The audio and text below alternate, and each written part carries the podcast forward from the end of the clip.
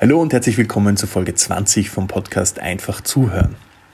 Mein Name ist Jürgen Melmucker, ich bin Trainer für wirksame Kundenkommunikation und effektives Zuhören. Heute ist es mir eine ganz besondere Freude, Alex Christan als Gast zu begrüßen. Für mich der beste Stimmenimitator des Landes. Seine Parodien von Niki Lauda, Heinz Brüller, Hans Krankel, um nur ein paar zu nennen, sind legendär und dabei so echt, dass es fast nicht vom Original zu unterscheiden ist. Neben den Parodien ist er großartiger Komiker. Sein letztes Programm Lebhaft kann ich nur wärmstens empfehlen.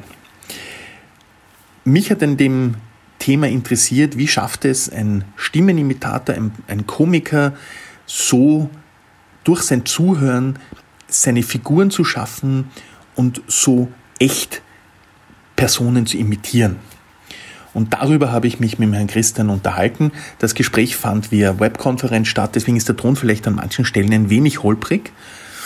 Und ich möchte gleich auch mit der ersten Frage starten. Herr Christian, vielen Dank, dass Sie sich Zeit für das Gespräch übers Zuhören nehmen. Und meine erste Frage ist, wie nähern Sie sich einer Figur und wie schaffen Sie es so unglaublich echt, diese Figuren zu imitieren? Und wie spielt Zuhören dabei eine Rolle?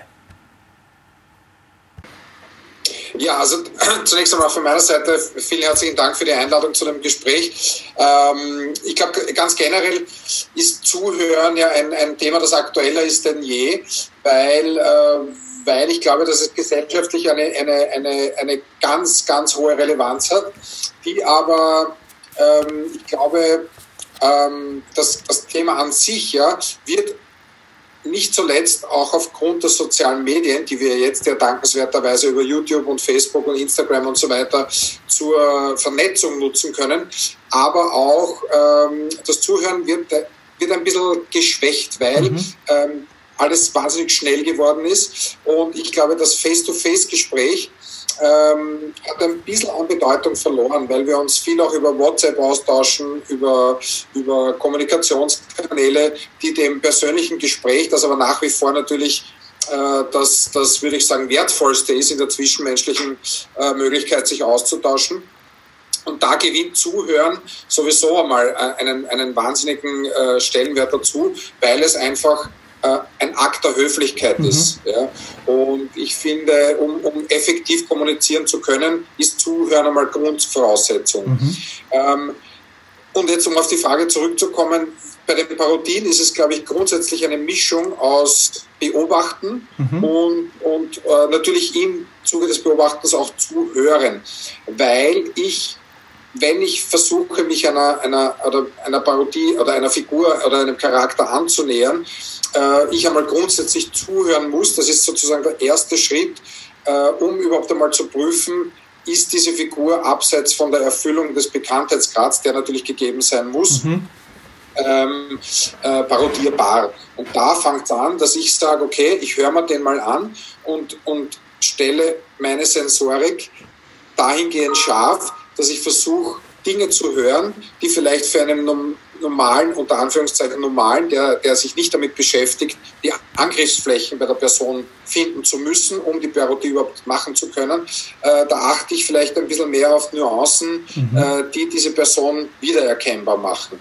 Und das ist von Charakter zu Charakter verschieden. Also es gibt einfach äh, Menschen, das, und ich glaube, dass die Perfektion einer Parodie ein, eine, eine Summe vieler Teile ist. Mhm. Das fängt bei der Mimik an, das fängt bei der Gestik an, das fängt, da, da sind wir noch gar nicht bei der Stimme an sich, mhm.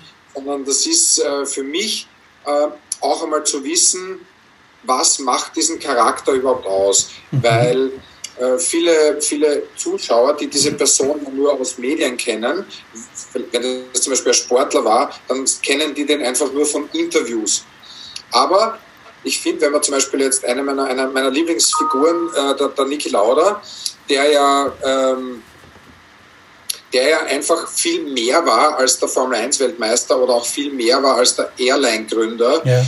Und, sondern ihn einfach so wiederzugeben, wie er ist, macht einfach wahnsinnig viel Unterschied, ob ich weiß, wie der privat tickt. Ja? Okay. Weil dann mhm. siehst du, ob anhand einer Reaktion von ihm, ja, was, macht, was, was, was treibt solche Leute an? Mhm. Und ich finde, wenn man das nicht weiß, äh, dann kann man auch zum Beispiel die Körperhaltung nicht einnehmen. Mhm. Wenn man weiß, das ist ein Pragmatiker, und das war der Niki, ähm, dann habe ich einmal eine ganz andere Haltung. Dann kann ich mich zum Beispiel nicht so hinsetzen, sondern dann muss ich in erster Linie mal so sitzen. Und, und dieses Laidback, diese Selbstverständlichkeit, die den Lauder ausgemacht hat, äh, ist dann ein, ein, eine Nuance in der Parodie, die dann das, wie man so sagt, das Kraut fett macht. Ja. Wissen Sie, was ich meine? Ja, absolut. Das ist, ja. ja, also das sind so Kleinigkeiten nur. Ähm, das, ich, ich versuche da, abgesehen vom Zuhören, auch bewusst darauf zu achten, ähm, wie schaut der drein? Mhm. Ja, schaut der zum Beispiel seinen Interviewer an oder ist er eher, ist er eher wirkt er desinteressiert, mhm. hört aber ganz genau zu. Okay. Und der Niki war einer, der immer, ähm, für den war das alles klar, logisch und selbstverständlich. ja. Und, und das sind natürlich, also für mich waren das schon einige Stunden Sichtung YouTube-Videos. Okay. Niki Lauda gibt Interview, Niki Lauda spricht hier über das, über jenes. Und da ist es einfach klar zu sehen, was machen seine Augen beim Reden, wie ist seine Mundhaltung beim Reden und, und seine Körperhaltung. Ja. Und wenn das einmal irgendwie Intus ist, dann geht es einmal daran zu sagen, treffe ich die Stimme überhaupt? Komme ich überhaupt hin? Kann mhm. ich überhaupt, kann ich überhaupt reden? Ja. ja, aber, aber also das, das sind ja unglaublich viele Punkte, auf die Sie da achten und die ja quasi überhaupt sich mal vereinen müssen dafür, dass es dann überhaupt passt. Genau. Das ist ja, also mit ein paar Stunden YouTube-Video, aber das ist ja auch dann, Sie brauchen dann noch Feedback. Funktioniert das? Kommt das gut an?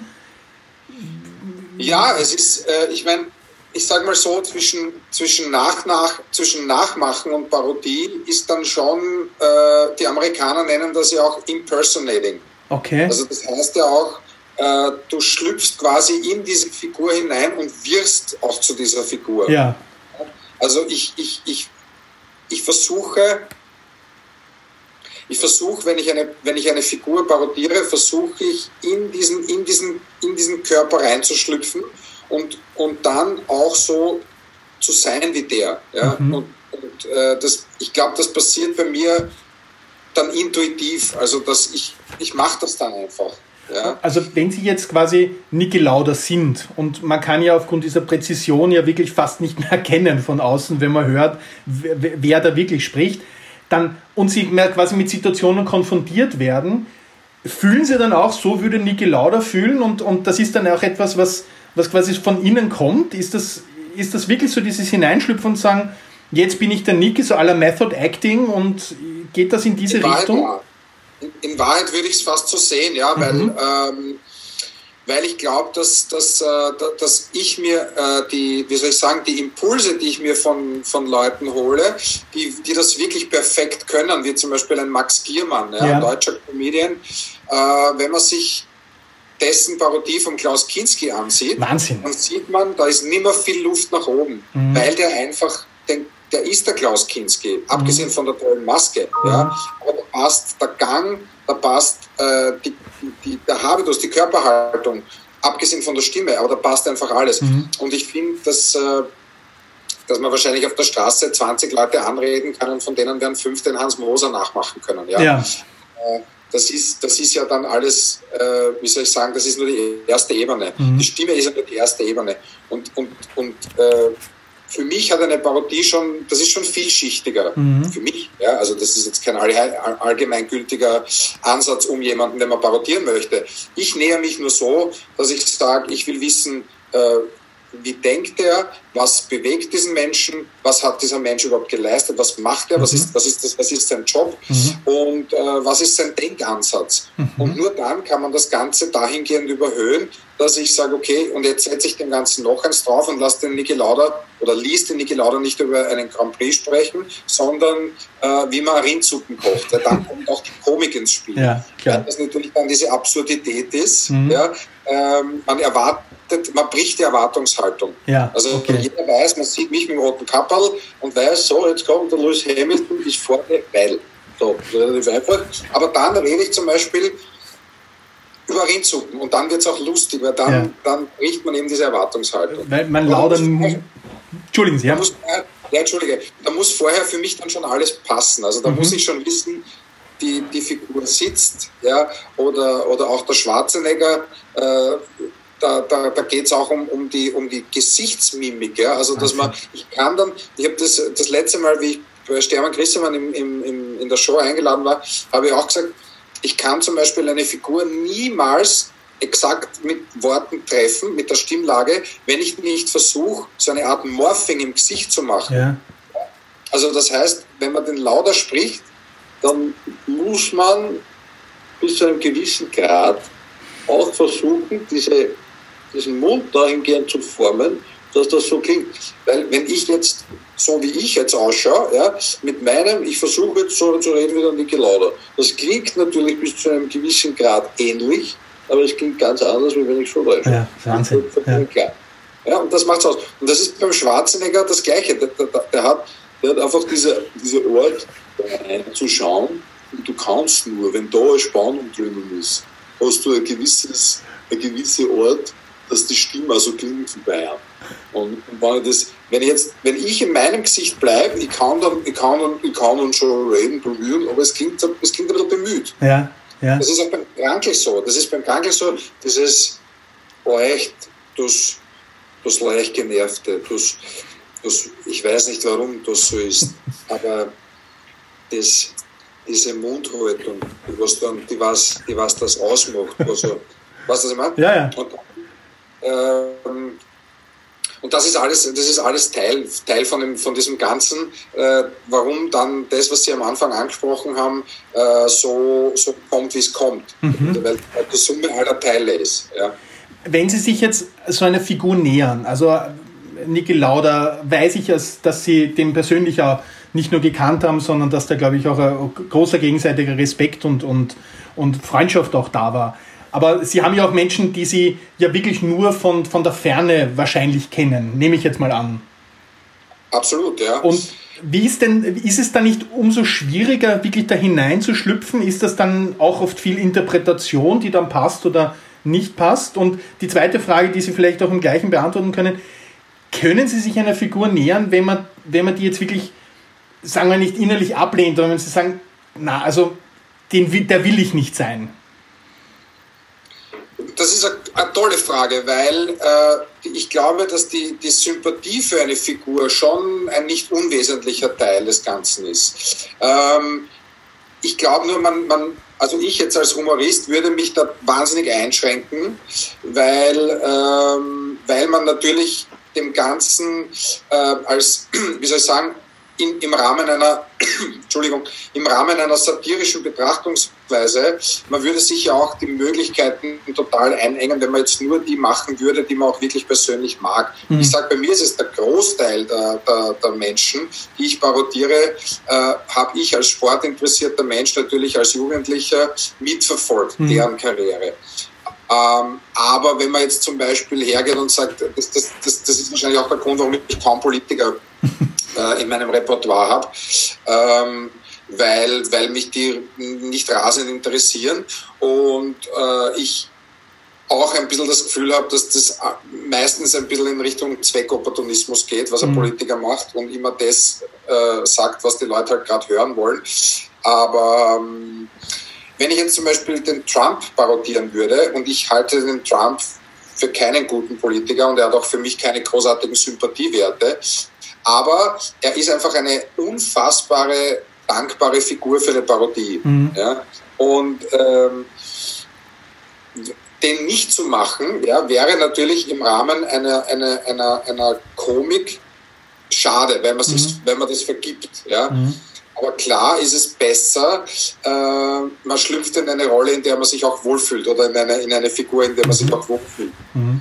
Äh, trotzdem, ich finde, es ist halt, beim Trump ist die Latte auch wahnsinnig hoch, weil es gibt äh, Trump-Parodien, wo, wo man dann schon aufpassen muss, dass man nicht Drittbester oder Viertbester wird, weil wenn man sich den Alec Baldwin anschaut als Donald ja. Trump, das ist schon so wie der Max Giermann den Kinski macht. Also das mhm. ist einfach diese Figur. Mhm. Ja. Also, äh, aber, aber ja, grundsätzlich, äh, mir ist es natürlich lieber, ich, ich, kann, ich kann mit jemandem äh, auch auf einer emotionalen Ebene gut was anfangen, als ich lehne jemanden ab. Mhm. Ja, das stimmt mhm. schon. Mhm. Das erleichtert würde ich sagen. ist, ist das das, was Sie ja können, dieses in Menschen hineinschlüpfen und, und quasi so dieses Umstülpen, diese Person annehmen. Wie geht es Ihnen da generell mit dem Thema Schauspiel? Weil das müsste ja dann sich so in Charakteren versetzen, die man nicht kennt, sondern die man quasi nur Stücken nimmt oder wo, wie, wie schaut es da mit dem aus? Ist da ein Unterschied oder brauchen Sie da diese Orientierung an der Figur, um so zu werden? Weil Sie müssten ja dann ein, ein großartiger Method Actor sein äh, und das genauso ja auch zusätzlich auch noch machen können, ist meine Interpretation. Ja, ich, ich würde ich würd, ich würd jetzt mal sagen, das ist sehr schmeichelhaft, ich würde jetzt mal sagen, das müsste man auf einen Versuch ankommen lassen. Aber ich, ich, ich maße mir nicht an zu sagen, äh, ich kann Schauspielern, weil ich glaube, dass das, oder was heißt ich glaube, ich weiß, dass das einfach ein Handwerk ist, dass es zu erlernen gilt und dass ich nicht erlernt habe. Ja. Mhm. Ähm, Wobei viele Kollegen schon auch immer wieder mit Rollen besetzt werden, weil natürlich dieses Nichterlernen des Handwerks natürlich mhm. auch einen, einen relativ, äh, sage ich mal, entspannten Zugang zu dem Ganzen ermöglicht und äh, man nicht Gefahr läuft, ähm, vielleicht ein bisschen zu gewollt aufzutreten oder okay. zu gekonnt zu wirken, mhm. weil äh, die, die, die intuitive Handlung, die Textsicherheit voraussetzend, auch, glaube ich, nicht, äh, nicht, nicht unbedingt hinderlich daran ist, eine Figur äh, entspannt oder glaubhaft darstellen zu können, okay. als wenn man gewollt in die Rolle reingedrückt mhm. Also dieses Müssen. Ja. Dass es beim, gerade beim Schauspiel, äh, es ist einfach ein Beruf, den es zu erlernen gilt. Und, das, und ich habe weder eine Schauspielausbildung noch sonst was. Aber ja, natürlich würde es mich interessieren, mhm. weil ich ja auch auf meiner, auf, in meinen Bühnenprogrammen, abseits von den, von den Parodien, immer wieder in Rollen schlüpfe und Figuren spiele, was auch ja. höchste Freude bereitet weil es eben eine neue Facette ist, die man zeigen kann, abgesehen vom Blödeln, abgesehen vom, vom Wuchteldrucken und von, von Andi Herzog und Herbert Browauska zu spielen, äh, ist es natürlich super, wenn man einen Arzt spielen kann oder ist, wenn man, äh, keine Ahnung, irgendeine, irgendeinen Therapeuten spielen mhm. kann, dieser Figur einfach eine, eine, eine Facette geben kann. Mhm. Und das ist, das macht schon Spaß, ja. Mhm. Aber, aber grundsätzlich das Method Acting oder Schauspielern, das ist schon, das ist schon, ist schon nochmal eine andere Dimension, glaube ich. Ja. Mhm. Sie haben gerade angesprochen, dieses in andere Rollen zu schlüpfen. Ich, ich spreche da nochmal Ihr letztes Programm lebhaft an, wo Sie ja auch so diese Szenen, äh, ich erinnere mich an die Szene in der Mautstelle mit, mit äh, Frau daneben. Das klingt natürlich wie aus dem, aus dem Leben gegriffen und also so sehr glaubhaft die Frage ist ja, wie, wie, wie hören Sie dann auch noch so im, im Umfeld zu und wie, weil die Ohren zu öffnen oder, oder mit diesen Methoden einzusteigen, wenn man sagt, ich muss jetzt einen lauter Schwarzenegger etc. imitieren, aber wo kommt so die Achtsamkeit und Aufmerksamkeit denn so im, im Umfeld, um hier einfach aufzusaugen und aufzunehmen, um für das Programm das dann auch zu verwenden? Was ist da so Ihr Ansatz? Ich würde sagen, dass wir Komiker oder wir Kabarettisten oder, oder wie man uns auch immer bezeichnen mag, ich glaube, dass, dass das ein bisschen eine Berufskrankheit ist, unter Anführungszeichen, ähm, dass wir sowieso immer auf Empfang sind. Okay. Ähm, weil fast alles ja irgendwie Material sein kann. Mhm. Also, ähm, ich, ich, also, wenn ich für mich sprechen muss, ich, ich habe da so einen innerlichen Seismographen, und der ist eigentlich fast immer, außer wenn ich schlafe, ist der auf, auf scharf geschalten. Mhm. Und, und ich versuche schon irgendwie so Alltagssituationen immer dahingehend abzutesten, kann man das irgendwie verbraten in einer Nummer. Ja. Oder wenn ich was höre oder was aufschnapp, ähm, dann notiere ich mir das. Und okay. zwar in der Sekunde. Dann, oder ich spreche mir das ins Handy rein und, und äh, ich habe mir abgewöhnt, zu früh zu bewerten. Ja, Danke. Weil mhm. ähm, das ist äh, oft, oft neigt man und oft läuft man Gefahr, auch beim Schreiben ähm, immer auf der Suche nach, dem, nach der goldenen Point zu sein. Ja? Mhm. Aber ich habe in den Jahren, wo ich auf der Bühne meinen, meinem Job nachgehe, die Erfahrung gemacht, dass Dinge, die für mich eigentlich völlig unlustig sind oder wo ich mir vorher gedacht habe, naja, also pff, man, da kann man das anbieten auf einer Bühne oder ist das, das sind die größten Heuler. Und okay. Dinge, wo, wo ich mir gedacht habe, das wird ein Megakracher, mhm. das ist so, ja, also ist halt auch ganz da. nett. Mhm. Ja. Mhm. Und das fällt dann auch wieder aus dem Programm raus. Mhm. Und deswegen habe ich einfach versucht, äh, mir abzugewöhnen, äh, Dinge, die ich sehe, sehe oder höre, zu bewerten, sondern es kommt einmal alles in eine Lade und wird bei Bedarf rausgeholt oder weggeworfen. Mhm. Aber grundsätzlich bietet mein, mein Alltag, ja, also wenn ich zum Beispiel heute, das beste Beispiel, äh, wenn ich sehe, was sich vor Baumärkten abspielt, ja, dann, dann muss ich eigentlich schon zwanghaft irgendwie ein Comic draus basteln, ja, mhm. und das werde ich jetzt auch demnächst irgendwie ver verbraten, weil es natürlich lustig ist, nach Wochen äh, der Isolation sich Schlangen vor einem Baumarkt bilden, wo die Leute zweieinhalb Stunden stehen. Wahnsinn, das ist ja. dann schon wieder absurd. Oder auch diese Klopapieren. Ja. ja. Äh, das muss man, das muss man irgendwie, also ich finde, es wäre ein, ein Affront, einen Affront meinem Beruf gegenüber, wenn ich aus dem kein Comic passt. Mhm.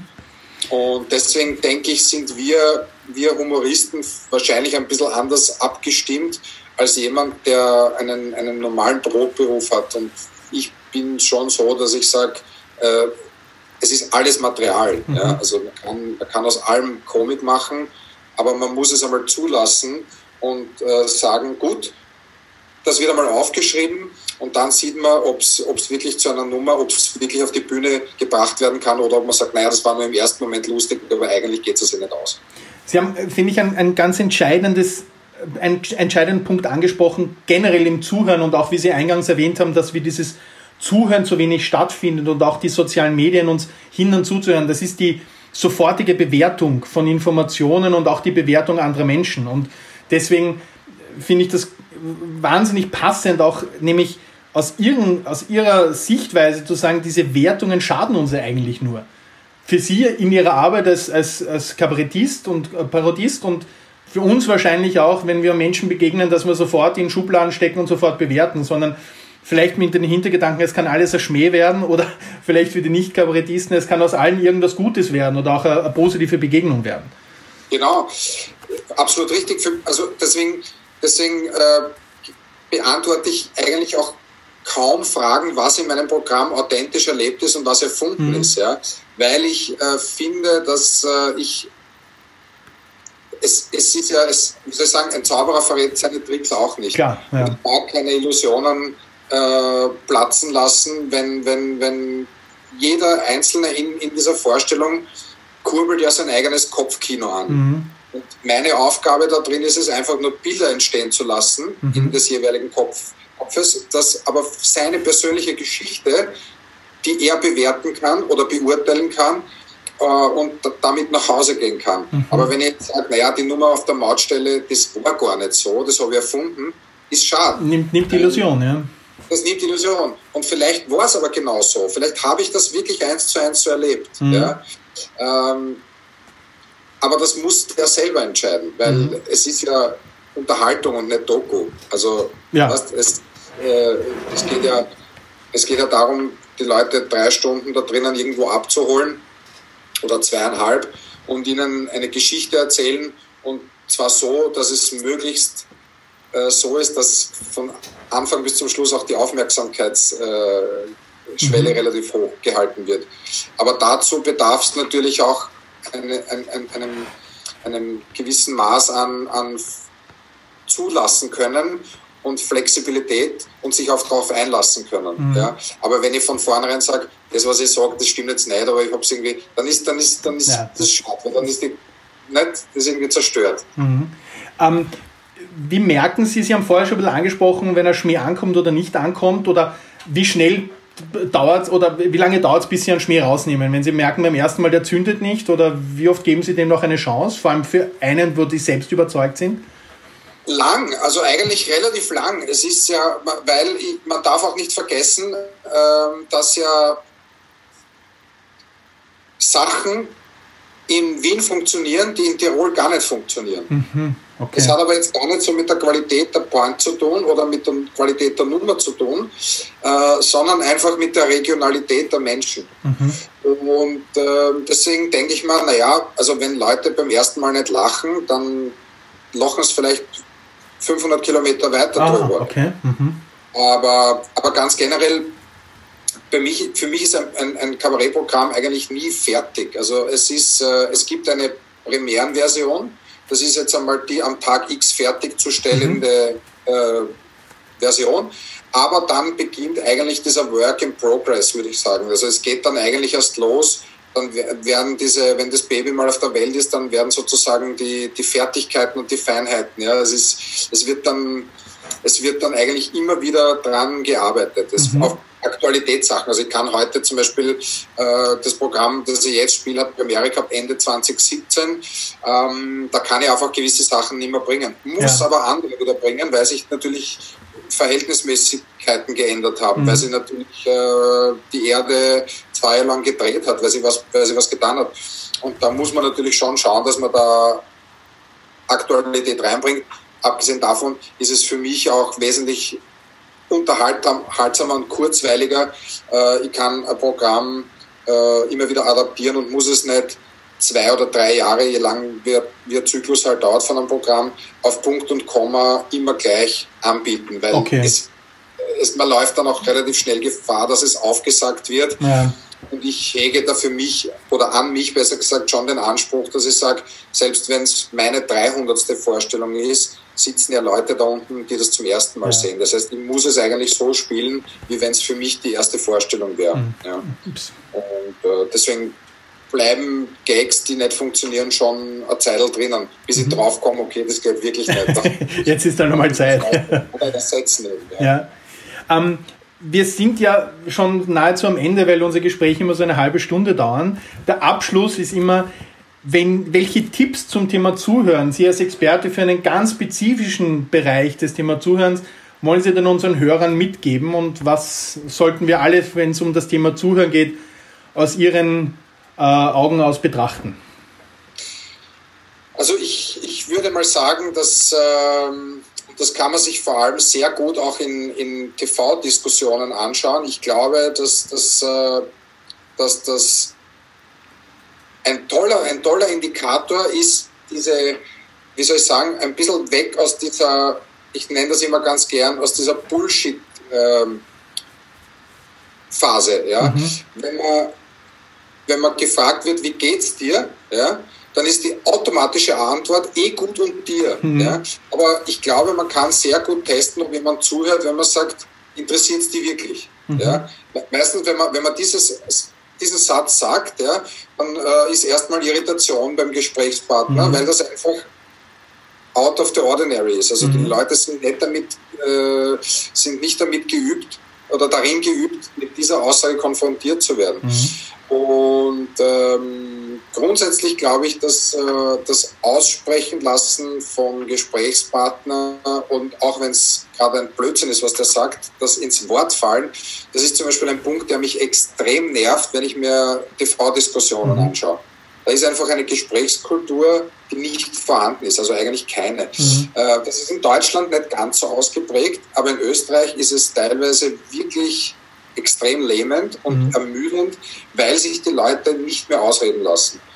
Und das, finde ich, macht einfach einen guten Zuhörer aus äh, oder einen guten Gesprächspartner, dass er, egal wie oft der andere äh, das nicht tut, selber beginnt, Respekt zu zeigen, indem er einfach so lang sein Schlapfen hält, bis der andere fertig geredet hat. Mhm. Und äh, das ist vielleicht was, was wo, wo ich selber auch Luft nach oben habe. Ja aber versuche daran zu arbeiten und äh, das irrsinnig schätze, wenn, wenn man zwei Leuten zuhört, da geht es gar nicht um mich, dass ich rede, ja, aber wenn man zwei Leuten zuschaut, die sich miteinander unterhalten und einer lässt den anderen reden und redet erst, wann der fertig ist. Und dieses permanente ins Wort fallen, also das strengt wahnsinnig an. Mhm. Und ich glaube, wenn wir das ein bisschen, wenn wir dahin gehen und uns ein bisschen gesellschaftlich wieder äh, orientieren, dann ähm, wird das dem ganzen Gesprächsklima sehr gut, gut tun, mhm. würde ich sagen. Weil das auch sehr viel eben mit der Haltung, mit der Einstellung, mit Respekt auch zu tun hat, was Sie beschrieben haben. Ja, ähm, ja, Respekt ist grundsätzlich immer ein, ein, ein, Wort, das nie verkehrt ist, mhm. also in jeglicher Hinsicht, weil ähm, ich, ich finde es schön, dass wir eine, eine, eine demokratische Meinungsvielfalt haben. Ja? Und wir sind ja äh, auch in Österreich, obwohl wir mit einem, mit einem wirklich äh, erheiternden Raumzeitung gesegnet sind, trotzdem immer noch eine sehr privilegierte Nation. Mhm. Unterm Strich geht es uns nicht wirklich dreckig und da müssen wir, glaube ich, gar nicht so weit über die Grenzen schauen. Ähm, und äh, diese, diese Meinungsfreiheit, die finde ich auch dahingehend äh, wichtig hochzuhalten, dass man in Form von einer Meinung, die von meiner eigenen vielleicht auch Respekt zeigt. Dass ich sage, okay, äh, es ist nicht meine Meinung, die du jetzt sagst, ja, aber ich, es, ich, ich akzeptiere sie und ich mag sein und in einem, in einem wertvollen Diskurs kann man natürlich immer über alles sprechen und vielleicht kommt ja der andere oder ich drauf, dass meine Meinung vielleicht gar nicht falsch ist.